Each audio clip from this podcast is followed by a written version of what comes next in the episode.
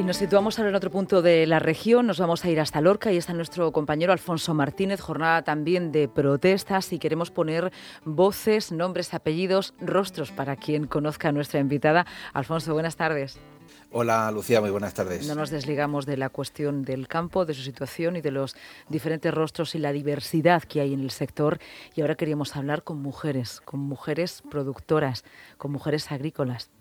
Pues eh, sí, ahora mismo en, el campo de, Lorca se habla de, hartazgo, eh, que están muy quemados, a pesar de que, bueno, es una semana complicada para ellos, eh, porque están en plena recolección, no quieren faltar a su cita de mañana. Esta tarde pues, vamos a conocer la situación del campo de Lorca con una agricultora, su familia cultiva brócoli y alcachofa, ella es Julia Segura y forma parte de la directiva de COAG Lorca. Julia, buenas tardes. Ah, buenas tardes. Pues primeramente quería pedir disculpas a los ciudadanos que por la mañana, por, la manifestación de mañana, por las molestias que pueda causar, pero nos tenemos que manifestar porque es necesario. Mm. Julia, eh, hace unos instantes hemos hablado con un joven agricultor me gustaría, sin que fuera en discreción, preguntarle la edad, sobre todo porque no es muy común encontrarnos a mujeres propietarias del campo, ¿no? Esto tiene pocos días. 53 años. 53. ¿Es usted propietaria también de su finca? Sí, sí. Propietaria, productora y trabajadora de la misma. Sí, de la misma. A su nombre, que esto no ha pasado en la historia mucho, que digamos, ¿no? Esto tiene cuatro días, como aquel que dice. ¿Y cómo es su vida como agricultora? un poco dura porque como están las cosas, que los precios están muy bajos, que no son justos para el agricultor ni para las, para las personas que tienen que ir a, comprar los productos, que no queremos precios justos para el productor, para el agricultor y para el consumidor. Sí, eh, Julia, se está hablando mucho de eh, la burocracia. Eh, nos gustaría saber cómo, por ejemplo, te afecta a ti en el día a día. ¿Cuánto tiempo le tienes que, dedicar y, incluso, pues, no sé si incluso dinero, ¿no? para cumplir con las exigencias que os marcan desde Bruselas. Claro, las exigencias, pues, tengo que dedicar el dinero y productos, que, todo lo que nos exigen de los fitosanitarios, porque aquí nos exigen mucho, que tiene que tocar mucho control y vienen luego para, mm, productos exportados de otros países que no traen control ninguno y a nosotros pues, nos exigen mucho y nos cuesta mucho dinero y está todo muy controlado por los fitosanitarios y por todo. Y eso ya nos exigen también el cuaderno digital, que eso queramos que se elimine total, porque eso ya es disparate, disparate ya para. Julia, em, ¿cuánto tiempo llevan en, en pérdidas? Desde CISA nos decían que la campaña pasada de fruta de hueso fue a pérdidas. ¿Ha pasado así también en el brócoli, en su cultivo? Pues llevamos ya por unos, sí, meses, lo que va de año de pérdidas, porque ahora está el precio muy bajo.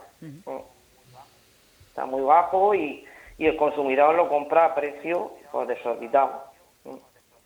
Al agricultor no se le paga nada, que está a 30 céntimos y todo eso, y, el consumidor un, precio desorbitado. ¿Cuál es su jornada laboral, Julia? Todos los días 8 o 9 horas. ¿A qué hora se levanta, a qué hora acaba y sobre todo cómo concilia? ¿no? Cuando hablamos de derechos especialmente de, igualdad, hablamos mucho de conciliación. ¿Cómo concilia usted? Claro, yo tengo... Pues yo me, empiezo a las 7 de la mañana, pues hasta las 7 de la tarde estoy el día. Eso muchas horas. Bueno, como también tengo ya en mi casa, mi comida, pues me viene mi hijo a comer y todo eso. Pues eso le preguntaba, ¿no? Que cómo lo lleva un, un, poco todo para adelante. ¿Cómo? Oh, trabajo cuesta. cuesta trabajo, ¿verdad? Sí, cuesta trabajo conciliarlo todo, el, campo, llevarlo todo, porque que no es todo el campo, que también tengo que llevar la casa para adelante. ¿Se ha escuchado a las mujeres en el campo, en el sector agrario? Sí, porque está la cosa muy mal. Está la cosa muy mal que no que está más bien a pérdida, porque ahora tú, eh, como están quejándose los del limón, la de la naranja, que eso es, yo y lo he visto en el supermercado, un despasar de precio, para pues, pues te podría estar más barato, digo, es que no lo entiendo, no lo entiendo. Podría estar más barato en el supermercado. Claro, podría estar más barato en el supermercado, ¿bre? Porque ustedes le pagan menos. Aquí, eh, yo, pues, el limón estaba a 20 céntimos y la naranja. Y, porque como vienen de otros países terceros que vienen y vienen, pues, vienen con menos controles, pues entra más barato y entonces, pues, eh, ponen los supermercados, pues se ve que compran los de, otros países. Mm. Esa es la gran demanda, ¿no? De la, la, la calidad eh, y sobre todo la transparencia en los precios, la cadena alimentaria, ¿no? Alfonso es una de las grandes eh, medidas que se están pidiendo. Para ir finalizando, Alfonso, mañana en Lorca, ¿cómo va a ser? El Bajo Valentín. Sí, eh, bueno, pues está, previsto que en torno a unos 500 eh, agricultores eh, acudan mañana a esa concentración que se ha previsto en Murcia ante la delegación del Gobierno. Lo harán en coches, en furgonetas y en tractores. Estos últimos están llamados a partir de las siete y media de la mañana para concentrarse en la empresa Hermano Guerrero, también en la gasolinera de Las Palmeras, para partir a partir de las nueve y media hacia la capital por la autovía A7. Eh, también en esta zona del Bajo Guadalentín pues se va a hacer, en, eh, hay concentraciones en, en, otros puntos como en Totana y en la zona del restaurante de La Paz. Eh, Julia, usted va a estar en las manifestaciones. No le he preguntado si tiene usted maquinaria agrícola. Ah, bueno, sí, mm, ¿Mm? tengo un tractor, sí, eso sí. ¿Y lo conduce usted? Pues sí, bueno, pues claro, pues si lo conduce, cuéntelo. Porque tampoco es muy común, ¿no? Ver a mujeres con sus propios tractores, ¿no? Sí, no, pero yo solo por mi camino, a mí me la carretera que me da miedo. Luego me encuentro con camiones, me da miedo. Yo me solo por la Usted, usted lleva su maquinaria por su propia finca, ¿no? Sí, por mi propia finca y todo eso. Ya mi marido es que se encarga pues, de llevar las cosas. ¿El tractor es a medias o es, de, o es de los dos o es de usted? No, los dos, los dos estamos, sí. Lo compraron los dos, el tractor, ¿no?